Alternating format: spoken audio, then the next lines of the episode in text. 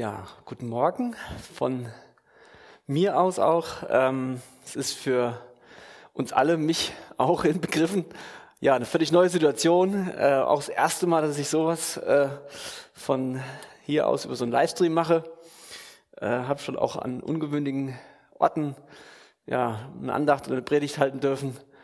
Aber das äh, hatte ich noch auch so noch nicht. Und ich hoffe, ja, ihr habt da entsprechend seid ihr barmherzig mit mir und ähm, für uns alle, die jetzt mit dieser Situation umgehen müssen. Das ist für uns alle aus, äh, herausfordernd und ungewohnt. Und ja, die Nachrichten sind ja wirklich schon teilweise ja auch ernst. Und ähm, wir tragen ja auch bei, dass wir uns ja vorsichtig und weise verhalten, um die Lage eben nicht unnötig zu verschlimmern. Und ähm, deswegen hier auch jetzt die Gottesdienste so gestalten.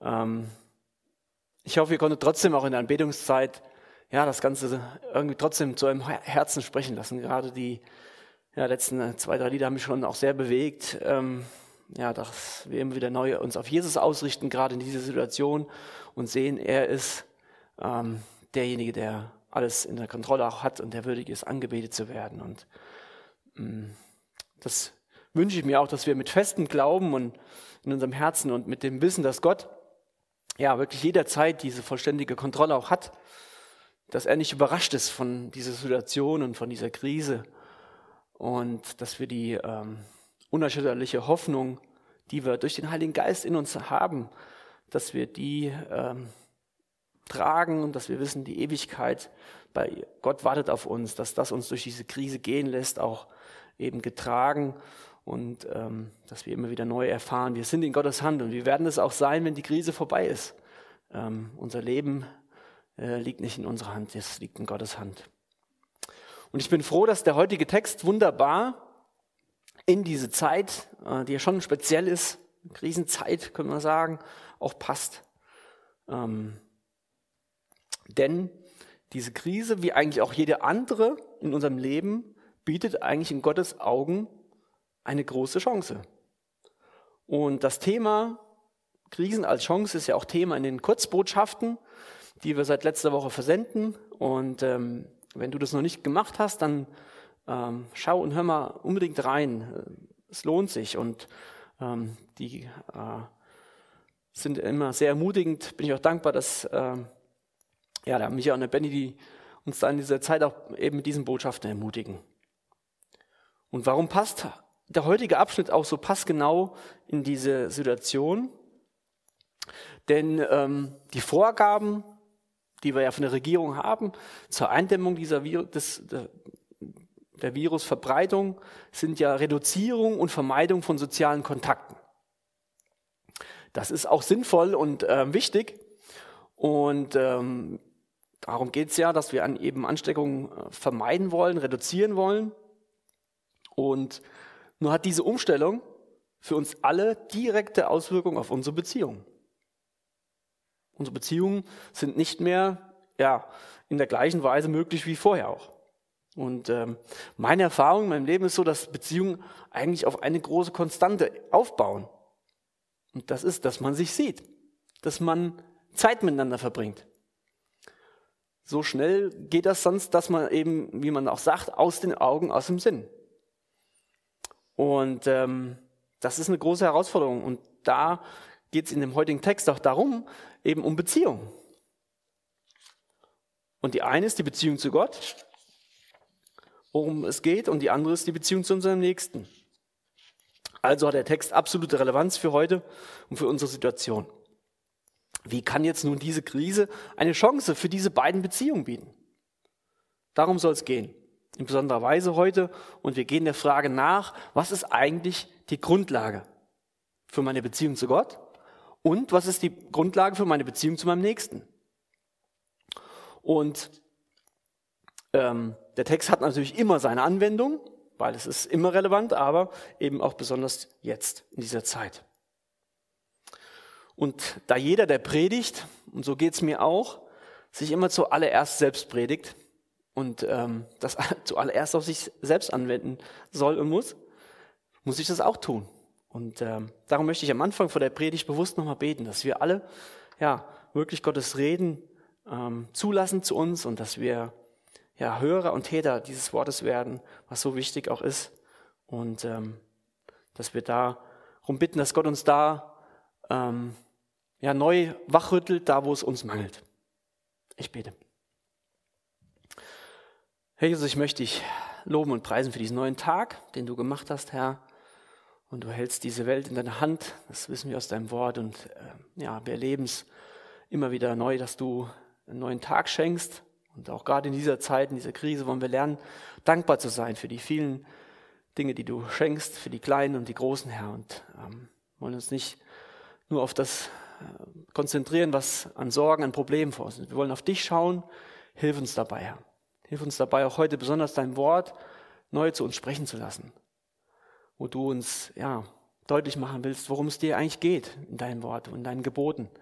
Dass es dir um Beziehung geht, Herr. Und dass Liebe die Grundlage für all das sein soll, Herr. Und ich danke dir, dass, ähm, ja, dass die Gnade über dem allen steht, Herr. Sonst könnte ich hier nichts sagen und ähm, ja, niemand wäre überhaupt, ähm, ja, könnte vor dir bestehen und wäre in der Lage, ja, deine Gebote wirklich ausfüllen zu können, Herr. Danke, dass du gnädig bist und dass wir uns darauf verlassen dürfen und ja, schenke neu, dass wir uns neu motivieren lassen, diese Gnade, diese Liebe, die du zu uns hast, zurückzugeben an dich und auch an unseren Nächsten, Herr.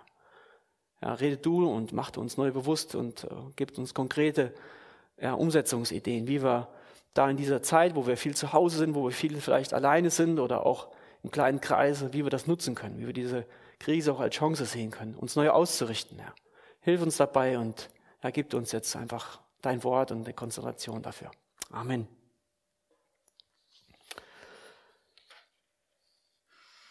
Es geht weiter in Matthäus und ähm, in den letzten Wochen haben wir uns angesehen, wie die Schriftgelehrten schon versucht haben, Jesus eine Falle zu stellen. Zuerst haben sie es vergeblich versucht mit der Frage nach der Zahlung dieser verhassten Steuer, dieser Steuermünze, wo der Kaiser darauf abgebildet war und was den Juden ein Gräuel war. Sie waren von den Römern besetzt und ähm, wollten nichts sehnlicher als endlich wieder befreit werden. Dann hatten sie Sadduzäer probiert mit der Frage nach der Auferstehung, wie das Leben da aussehen kann und haben versucht, Jesus da eine Falle zu stellen, aber eben auch vergeblich. Und nun geht der Text weiter. Dann lesen wir Matthäus 22 ab Vers 34. Matthäus 22, Abvers 34. Als nun die Pharisäer hörten, dass er den Sadduzäern den Mund gestopft hatte, versammelten sie sich. Und einer von ihnen, ein Gesetzeslehrer, stellte ihm eine Frage, um ihn zu versuchen, und sprach, Meister, welches ist das größte Gebot im Gesetz? Nicht nur die Volksmenge, auch die Pharisäer waren hellhörig gewesen dass es Jesus jetzt gelungen war, was sie nicht geschafft hatten. Er hatte die Sadduzäer zum Schweigen gebracht. Sie haben sich bestimmt gefreut, dass die Sadduzäer mal einen so richtig vor den Bug beschossen, geschossen bekamen. Und haben vergessen, dass es ihnen ja vorher genauso ergangen war. Aber statt jetzt zu Jesus zu gehen und sich ihm zu unterwerfen, versammeln sie sich erneut. Ihr Ziel, Jesus endlich loszuwerden, vereint sie mit ihren Erzfeinden. Und sie suchen sich einen, der sich besonders gut auskennt im Gesetz. Und dabei merkt man schon, es geht ihnen bei den Geboten gar nicht wirklich, dass sie jemanden suchen, der besonders den Geboten nach lebt. Hier steht nicht, sie suchten jemanden, der wirklich vorbildlich lebte, sondern der sich auskannte. Es war Wissen. Die Gebote waren Wissen für sie und sie wollten mit der Absicht jetzt kommen, Jesus eine Falle zu stellen. Es ging ihnen nicht wirklich darum zu verstehen, was war gemeint mit den Geboten und was war Gott wirklich wichtig, sondern ihre Absicht war bösartig. Und wir wissen aus dem Markus-Evangelium heraus, dass dieser Gesetzeslehrer Jesus durchaus wohlgesonnen war. Das können wir nachlesen in Markus 12, Vers 32. Aber dennoch war seine Absicht, Jesus eine Fall zu stellen. So ist es eigentlich immer mit Jesus. Jesus polarisiert und wer sich nicht zu Jesus bekennt und zu ihm hält, der gesellt sich letztendlich zu den Feinden Jesu. So geht es auch diesem Gesetzeslehrer, der der Gebote kannte, der Jesus glaube ich, auch von Jesus vielleicht fasziniert war in, an erster Stelle, aber dann eben mitmachte, mit den anderen Pharisäern Jesus eine Falle zu stellen. Und dieser eine Gesetzeslehrer kommt nun zu Jesus und stellt die Frage, Lehrer, welches ist das große Gebot in dem Gesetz? Insgesamt hatten die Rabbiner 613 einzelne Gebote. Und ähm, es gab da immer wieder Diskussionen unter den Pharisäern, welches nun das Große, das, das Wichtigste war. Das zeigt auch schon, dass es eigentlich so oft auch mit uns ist. Wir unterscheiden gerne und stellen gerne Kategorien auf bei den Geboten. Und wenn Jesus sich jetzt darauf eingelassen hätte, hätte er die anderen Gebote hier entwertet, wenn er einzelne Gebote herausgehoben hätte. Und ähm, die Juden wollten Pluspunkte sammeln, indem sie die großen, die wichtigen Gebote einhalten, während sie andere, die vielleicht ihnen unbequem war, gern ein bisschen unter den Tisch gefallen lassen haben. Ich erkenne mich da ganz oft wieder, wenn ich ehrlich bin. Ähm, wir teilen auch ganz gern schon mal die Sünden so in Kategorien ein. Es gibt ganz schlimme Sachen, ganz schlimme Sünden. Und dann gibt es welche, wo wir sagen, naja, das macht ja jeder. Das ist nicht so schlimm. Macht doch jeder. Jesus geht da ganz anders mit um und lässt sich erst gar nicht auf diese Diskussion ein. Denn er kennt auch, was im Jakobusbrief aufgeschrieben steht, denn wenn irgendjemand das ganze Gesetz hält, aber in einem strauchelt, ist er aller Gebote schuldig geworden. Vor Gott gab es keine Gebote, die man vor anderen zu halten hat. Bei Gott geht es eigentlich in dem Gesetz um eine Mindestanforderung, die er dem Menschen gegeben hat. Wir sind aufgefordert, alle Gebote zu halten. Und auch wenn Jesus gekommen ist, um Gnade und Wahrheit zu bringen, hat er nie die Bedeutung des Gesetzes abgeschwächt. Er hat nie das Gesetz kleingeredet und so auch jetzt nicht. Aber um ihm dieser Falle zu entgehen, zitiert er nicht, wie die vielleicht dachten, die Gesetzeslehrten, nun die zehn Grundgebote, also die wir so kennen aus dem ja, Mose, wo eben die zehn Gebote dem Volk Israel gegeben wurde. Er zitiert was anderes aus dem 5. Mose 6, Vers 5, beziehungsweise 3. Mose 19, Vers 18. Und hier stehen praktisch eine Art Zusammenfassung des gesamten Gesetzes. Und auf diese Frage, was ist das größte Gebot, hat er ähnlich auch schon in Matthäus 19 dem Jüngling geantwortet. Denn Gott geht es gar nicht in erster Linie um das äußere Einhalten von Vorschriften. Das Ziel von Geboten ist letztendlich dass die innere Gesinnung seines Volkes sich ändert. Das Ziel der Gebote war, dass die innere Gesinnung des Volkes Israels sich in den äußeren Taten zeigt, was innen drin in uns los ist. Also geht es Gott gar nicht darum, dass wir nur äußerlich Gebote einhalten, sondern wie ist meine innere Herzenshaltung? Und lesen wir nun in Vers 37 bis 39, was Jesus jetzt antwortet auf diese Frage. Und Jesus sprach zu ihm, du sollst den Herrn, deinen Gott, lieben mit deinem ganzen Herzen, mit deiner ganzen Seele und mit deinem ganzen Denken. Das ist das erste und größte Gebot. Und das zweite ist ihm vergleichbar. Du sollst deinen Nächsten lieben wie dich selbst.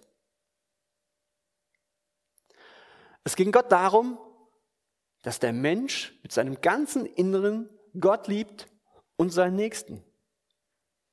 Jesus lässt hier gar nicht zu, Unterschiede zu machen. Und er beweist jetzt auch nochmal den jüdischen Führern, den Schriftgelehrten, dass sie gar nicht wirklich die Schrift kannten. Denn auf ihre Frage, was ist denn das größte Gebot, ist eigentlich die Antwort klar. Immer die Gebote, wo es um Gott geht. Denn Natürlich kommt Gott an erster Stelle. Nicht von ungefähr waren die ersten vier, die ersten vier von den zehn Geboten, die reden und handeln über die Beziehung mit Gott. Und die folgenden sechs Gebote, die gehen um die Beziehung zu Menschen untereinander. Das heißt, Gott kommt immer an erster Stelle. Und Jesus ergänzt dann eben, dass eben neben dem ersten Gebot, dem also wo es um Gott geht, dem großen Gebot, es dann dem, das andere gleichzusetzen ist, den Nächsten zu lieben wie mich selbst. Wer Gott liebt, der wird auch seinen Nächsten lieben. Und wer seinen Nächsten liebt, der kann dies eigentlich auch nur aus der Liebe zu Gott, dem Schöpfer aller Menschen. Weil mir bewusst ist, dass der Nächste auch ein Geschöpf Gottes ist. Und wenn ich Gott liebe und von ihm geliebt werde, dann bin ich auch eigentlich erst in der Lage, wirklich meinen Nächsten zu lieben. Somit zeigt Jesus, dass dieser Wert des, der Gebote nicht die, die äußere Einhaltung von Regeln ist, sondern es geht um die Motivation. Was ist mein Beweggrund meines Handelns? Ist es Liebe oder eben nur Gebote und Regeln einzuhalten? Und Jesus zeigt das wahre Wesen eigentlich des Gesetzes auf. Das hat er auch schon in der Bergpredigt gemacht, indem er die Gebote, die die Menschen hatten, gesagt hat, ich aber sage euch. Er zeigt also auf, was ist wirklich eigentlich hinter den Geboten gemeint. Und dann schließt er im Vers 40 diese zwei Gebote ab mit, der, mit dem Satz, an diesen zwei Geboten hängt das ganze Gesetz und die Propheten. Mit anderen Worten, diese beiden Gebote sind die Summe des gesamten Gesetzes Gottes. Das verdeutlicht auch Paulus im Römer 13 vom 8 bis 10.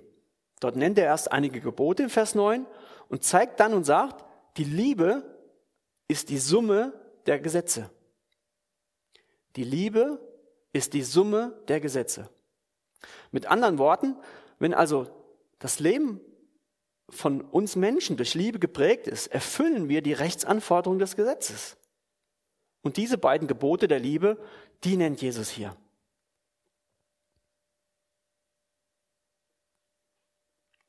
Und Jesus nennt hier praktisch die Summe und berücksichtigt damit alle anderen Gebote gleichzeitig.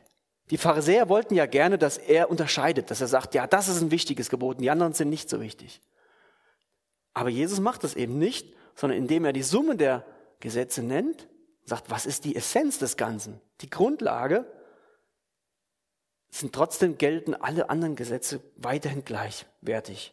Denn bei einer Summe, ich war jetzt nicht so unbedingt der Held immer in Mathe, aber das habe ich mir auf jeden Fall behalten.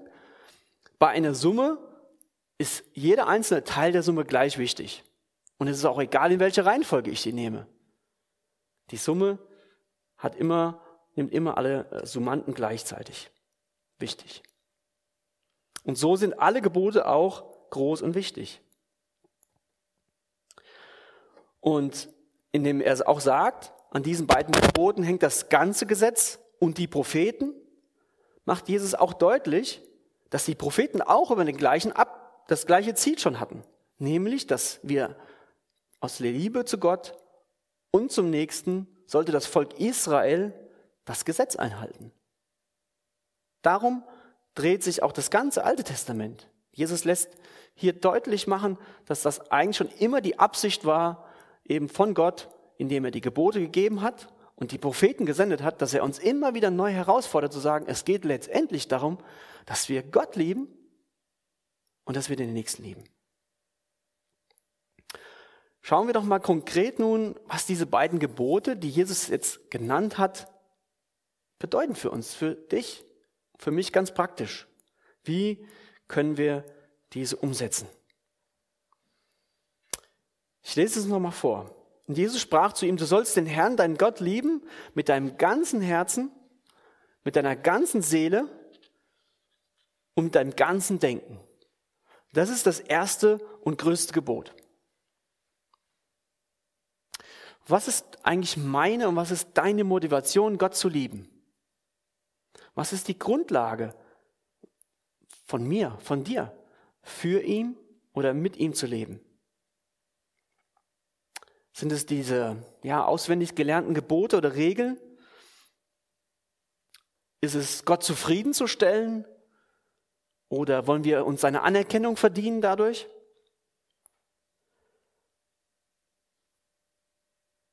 Vielleicht Geht es dir so, dass du bei dieser Frage, bei diesem Gebot von Jesus, du sollst den Herrn lieben, erstmal ein bisschen skeptisch dich fragst, kann Gott denn überhaupt Liebe einfordern? Kann er dir die überhaupt gebieten? Man kann doch eigentlich keine Liebe per Gebot einfordern. Liebe ist doch freiwillig. Liebe ist doch ein Geschenk. Schauen wir doch mal in Gottes Wort, was wir zu seiner Liebe und zu seinem Geschenk finden. Wenn wir in 1. Johannes 4, Vers 9 bis 11 nachschlagen, und ich mache euch Mut, macht das zu Hause auch, ich schlage mit nach, 1. Johannes 4, Verse 9 bis 11. Darin ist die Liebe Gottes zu uns geoffenbart worden, dass Gott seinen eingeborenen Sohn in die Welt gesandt hat, damit wir durch ihn leben sollen. Darin besteht die Liebe nicht, dass wir Gott geliebt haben, sondern dass er uns geliebt hat und seinen Sohn gesandt hat als Sühneopfer für unsere Sünden. Hier macht der Johannes deutlich, dass es Gott ist, der uns zuerst geliebt hat. Gott hat seine Liebe geoffenbart, indem er Jesus gesandt hat. Nicht wir haben zuerst Gott geliebt, sondern Gott hat uns geliebt. Und darin besteht die Liebe. Die bleibt, die besteht, die ist geoffenbart. Da ist deutlich sichtbar und auch nicht zu verleugnen, dass Gott diese Welt geliebt hat, indem er seinen Sohn gesandt hat, als Sühneopfer für unsere Sünden. Im Vers 11 im 1. Johannes 4 geht es dann weiter. Geliebte, wenn Gott uns so geliebt hat, so sind wir es auch schuldig, einander zu lieben. Hier wird wieder deutlich, aus Gottes Liebe heraus leitet sich letztendlich ab, dass wir auch andere lieben und einander lieben.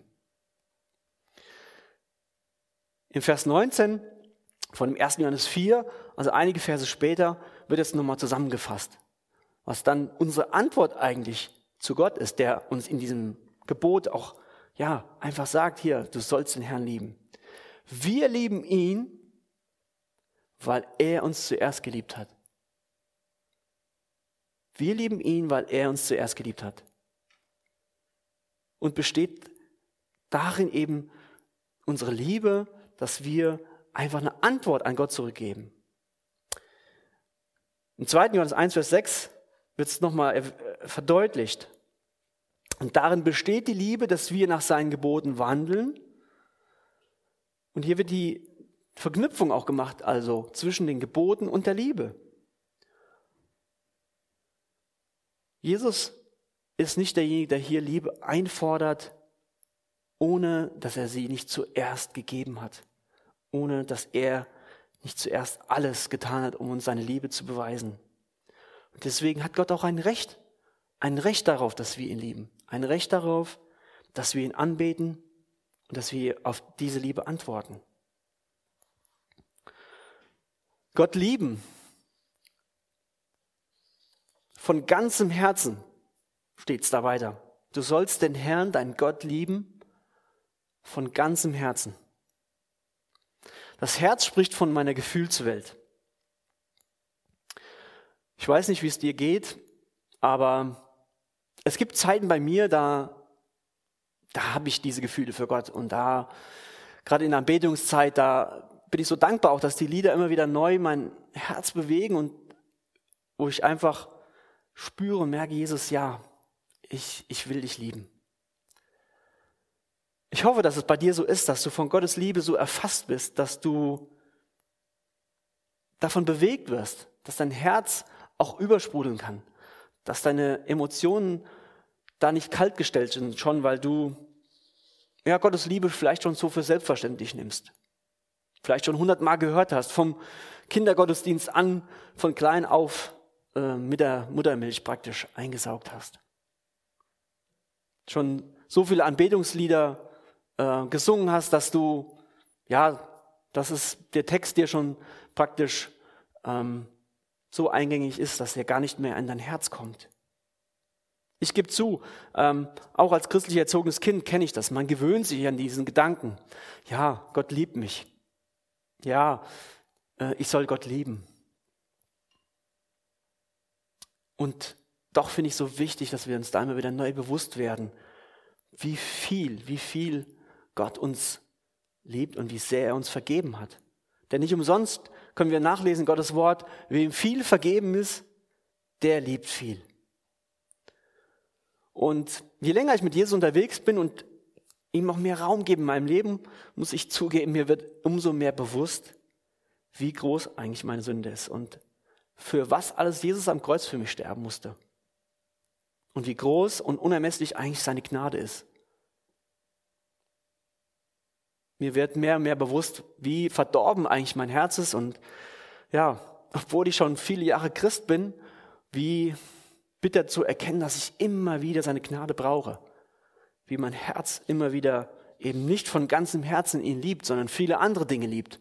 Mich zuerst und andere Dinge, die eben doch mein Götze wieder geworden sind. Von ganzem Herzen Gott lieben. Gott möchte nicht nur halbherzige Liebe. Vielleicht kommt das uns ein bisschen an, der Anspruch ein bisschen fordernd vor. Gott, warum willst du gerade das ganze Herz von mir? Aber steckt nicht hinter dieser Frage oder in diesem Zweifel ein Gottesbild, was ich auch lange Zeit in mir getragen habe, dass wir den Eindruck haben, Gott will mir nicht das Beste schenken. Er will mir irgendwas vorenthalten oder mir was wegnehmen. Gott hat uns auch nicht mit halbem Herzen geliebt. Er ist am Kreuz für uns gestorben, sein ganzes Herz ist da gebrochen.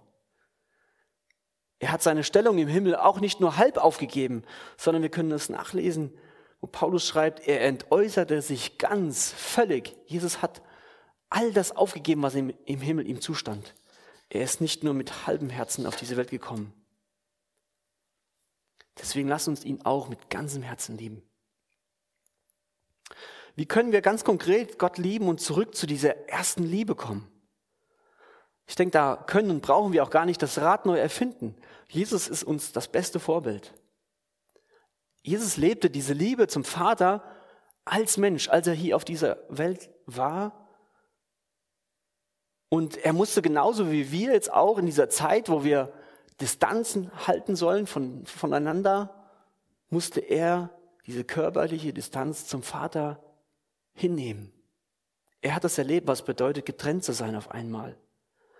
Und er musste sich darauf einstellen, dass eben er nicht mehr tagtäglich jede Sekunde, jede, jeden Moment der Zeit mit seinem Vater eins war, sondern dass er nun körperlich getrennt war. Und er hat viel Zeit in diese Beziehungspflege investiert mit dem Vater und sich von dem Heiligen Geist füllen lassen. Er war auf dieser Welt genauso eingeschränkt, dass er auch ganz Mensch war. Und es bietet sich in dieser Krise die Chance aus, haben wir immer wieder auch gesagt, nun diese Zeit zu nutzen, die ich vermehrt vielleicht zu Hause bin, weil Termine gecancelt sind, Meetings, was es auch immer ist, Feiern, die nicht mehr stattfinden, um mal innezuhalten. Und neben der Zeit mit der Familie, die auch wichtig ist, wieder mal innezuhalten, um meine Beziehung zu Gott nochmal neu zu priorisieren und neu zu pflegen. Die Zeit der Stille, die in der Alltagshektik von Terminen oft hinten runterfällt, mal zu nutzen, um neu Gott zu suchen. Neu in seinem Wort über das Erlösungswerk am Kreuz zu staunen. Nach den Schätzen zu graben, die in seinem Wort liegen. Und Jesus tiefer kennenzulernen. Jesus war ausgerüstet, als die Pharisäer zu ihm kamen und konnte den Glauben verteidigen. Bist du ausgerüstet, wenn du deinen Glauben bezeugen kannst bei deinen Kollegen, bei deinen Nachbarn? Bist du in Gottes Wort zu Hause? Dafür muss es erst natürlich bei dir in deinem Herzen zu Hause sein, das Wort Gottes, dass wir es lesen, dass wir es auswendig lernen, dass es in uns arbeitet. Jesus kannte sich aus. Wir können es nachlesen, dass er schon als Achtjähriger sich mit den Pharisäern über Gottes Wort ausgetauscht hat, dass sie verwundert waren über sein Wissen aus dem Wort Gottes. Und Jesus hat die Intimität mit dem Vater, das Gebet gepflegt. Immer wieder ist er in die Stille gegangen. Oder nutzt die Zeit, um zu Hause das, was wir eben gemacht haben, die Anbetungslieder anzuhören, um neu das zu dir sprechen zu lassen, dein Herz neu auszurichten. Lass einfach die Beziehung neu aufflammen zu Jesus. Von ganzem Herzen Gott lieben. Dann geht's weiter, von ganzer Seele. Das spricht von unserem Willen. Liebe ist eben nicht nur eben eine Gefühlssache, Unser Herz, haben wir gesagt, spricht von unserer Gefühlswelt. Aber es geht weiter von ganzer Seele. Da geht es um meinen Willen. Liebe ist vor allen Dingen eine Entscheidung. Liebe ist vor allen Dingen eine Entscheidung.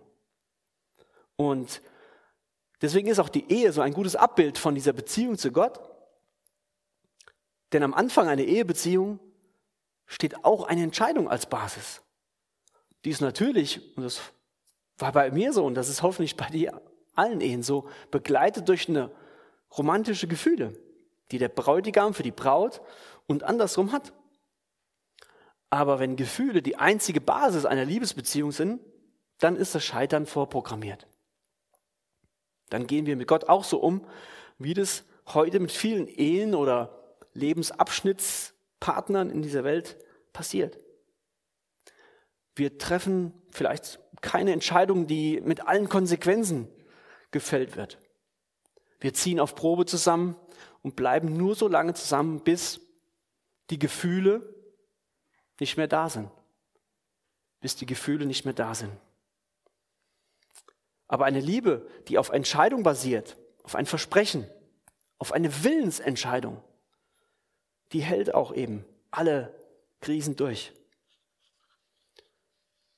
Und deswegen ist es so wichtig, dass wir auch Gott lieben mit einer Willensentscheidung. Und dann ist es nicht immer nur, ob es gerade mein Gefühl ist oder ob ähm, einfach jetzt einfach gesagt ist, okay, ich habe mich entschieden, dir nachzufolgen, Jesus.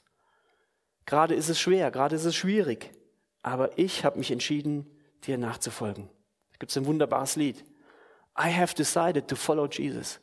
Ich habe mich entschieden, dir nachzufolgen.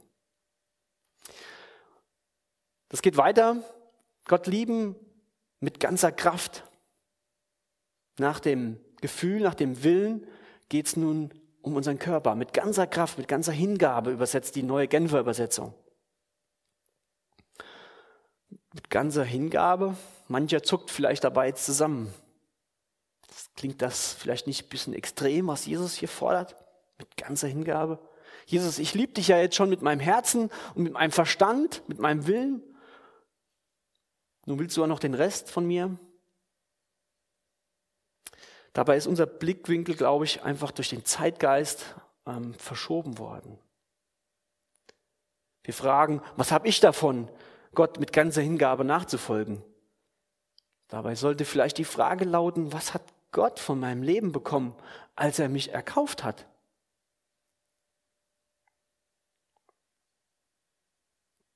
Paulus beschreibt im Galater 2, Vers 20, Galater 2, Vers 20, ich bin mit Christus gekreuzigt.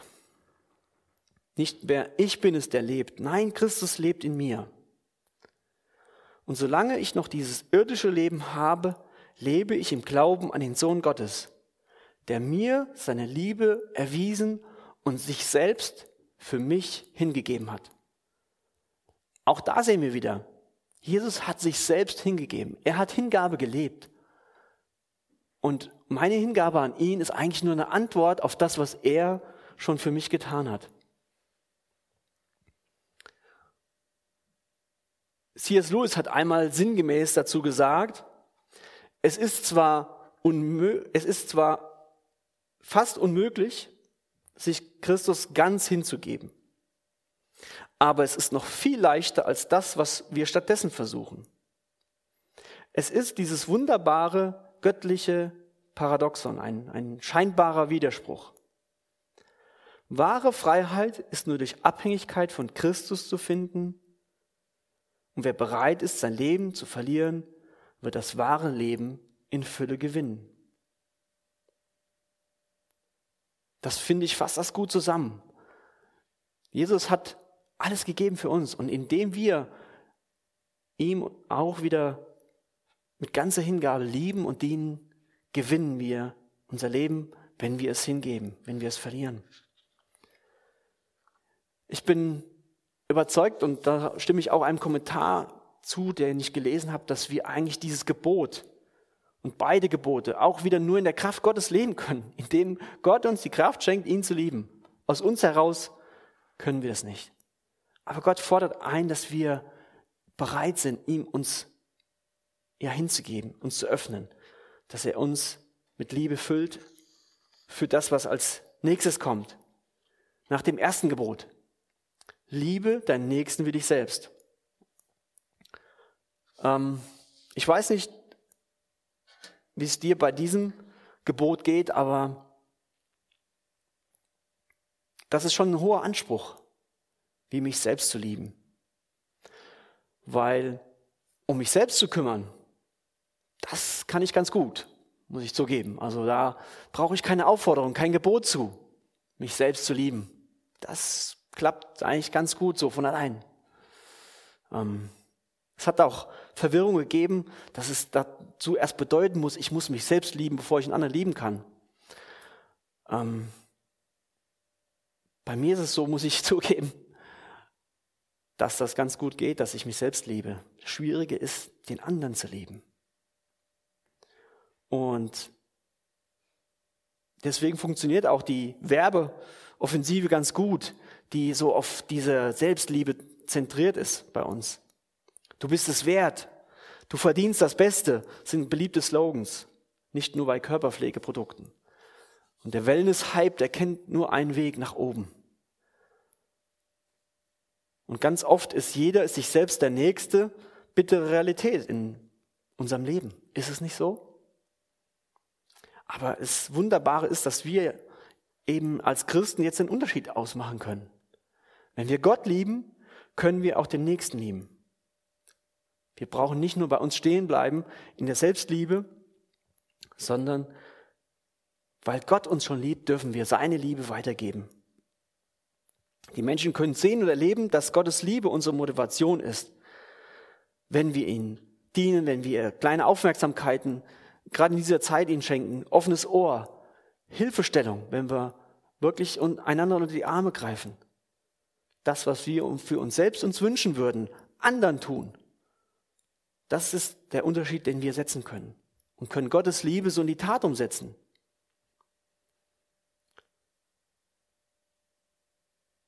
Vielleicht geht es dir so, dass du sagst, naja, es gibt manche, die wollen vielleicht meine Liebe gar nicht. Die wollen meine Hilfe gar nicht. Das, glaube ich, ist eher die Ausnahme, sondern wir alle brauchen diese Hilfestellung. Wir sind alle, wie es in der Offenbarung steht, arm, blind und nackt gewesen. Und so sind das die Menschen um uns herum auch. Es sind vielleicht einige, wo wir den Eindruck haben, ja, die sind schon, denen geht es gut, die haben alles im Überfluss, ihnen fehlt es an nichts. Und wenn ich jetzt noch mit Jesus komme, dann ähm, brauche ich erst recht gar nicht mit dem, äh, mich weiter mit denen zu befassen, sondern die schicken mich weg. Ich habe das auch erlebt, aber in einer Situation, da hat mir ein Kollege gesagt, hier, mit Jesus brauchst du mir gar nicht kommen. Er war da in der Situation noch nicht bereit, Hilfe anzunehmen. Einige Jahre später, nachdem, ja, wir haben weitergearbeitet, ich habe angefangen, für ihn zu beten, starb sein Bruder. Dann wurde seine Eltern schwer krank. Und in der Situation öffnet er sich auf einmal für eben die Liebe Gottes. Und es war einfach die Geduld und die Ausdauer, die Gott von mir wollte, zu sagen, bleib da dran, gib den nicht auf. Und so mache ich euch Mut, auch wenn die Hilfe und die Liebe an den Nächsten nicht immer angenommen wird und wenn die Menschen nicht immer nur liebenswürdig reagieren und äh, nett und ja, dankbar sind. Das ist nicht, was Jesus hier er, er möchte von uns, dass wir den Nächsten lieben, ob die Antwort Gegenliebe ist oder nicht. Wir können das lesen in äh, der Geschichte, in der Stelle im Lukas 10 mit dem barmherzigen Samariter. Der Mann hat dem anderen geholfen, ohne etwas davon zu haben. Die Liebe zum Nächsten ist kein Selbstzweck, um mich dadurch äh, irgendwie zu bereichern oder irgendwas dafür zu haben, sondern die ist eine Hingabe ist eine gebende Liebe, so wie Jesus es auch gemacht hat. Und ähm, es kostet oft eine erste Überwindung, dass man auf den Nächsten zugeht, dass man den Blick von sich selbst wendet. Aber ich kann nur eins sagen, ich habe das erlebt, wenn man seinen Blick nur auf sich gerichtet hat, kommt man ganz schnell in Unzufriedenheit. Dann ist ganz viel Frust da. Aber da, wo wir uns anderen zuwenden, wo wir die Liebe Gottes ganz praktisch weitergeben, da erleben wir so viel Segen und ähm, da kommt so viel an Freude und Dankbarkeit zurück, dass ich das nicht mehr missen möchte. Und genauso wie Jesus dich aus Liebe erkauft hat, möchte er das auch mit deinem Nachbarn, Arbeitskollegen, deinem Schulkameraden, den Obdachlosen, den Gefangenen, Drogensüchtigen, wer es auch ist, der unsere Hilfe braucht, den möchte er genauso mit seiner Liebe erreichen. Und so können wir die, Gott, die christliche Nächstenliebe in drei Punkte zusammenfassen. Sie ist erstens die Konsequenz aus der Liebe Gottes. Sie ist zweitens dankbare Anbetung Gottes. Und drittens verherrlicht Gott in dieser Welt. Also unsere Nächstenliebe ist die Konsequenz aus der Liebe Gottes. Sie ist eine dankbare Anbetung Gottes und verherrlicht Gott in dieser Welt. Ich mache uns Mut, dass wir ja diese Woche wirklich das mitnehmen. Geht in die Chapel Groups auch nochmal in die Tiefe. Schaut einfach nochmal drauf und sagt, Mensch, wo stehen wir in unserer persönlichen Beziehung zu Jesus? Wie ist meine Liebe zu Gott in den ja, aktuellen Wochen äh, gewesen? Wo können wir nochmal neu zu dieser ersten Liebe zurückkehren? Macht euch ähm, ja einfach Gedanken, wie könnt ihr ganz praktisch euren Nächsten, gerade jetzt in dieser Zeit, wo wir einander brauchen, viel mehr vielleicht uns bewusst wurde durch die Krise, wie, äh, wie sehr wir abhängig sind von der Begegnung. Wie können wir da Menschen erreichen? Wie können wir diese Liebe weitergeben? Seid da kreativ. Und ja, Menschen dadurch zu überraschen, dass ihr auf sie zugeht, dass, ihr, dass sie fragen, warum macht ihr das eigentlich? Und dass so klar wird, unsere Motivation ist die Liebe zu Gott und dass dadurch Gott wieder verherrlicht wird und Menschen ihn kennenlernen. Ich möchte zum Abschluss mal mit uns beten und bitte euch da aufzustehen.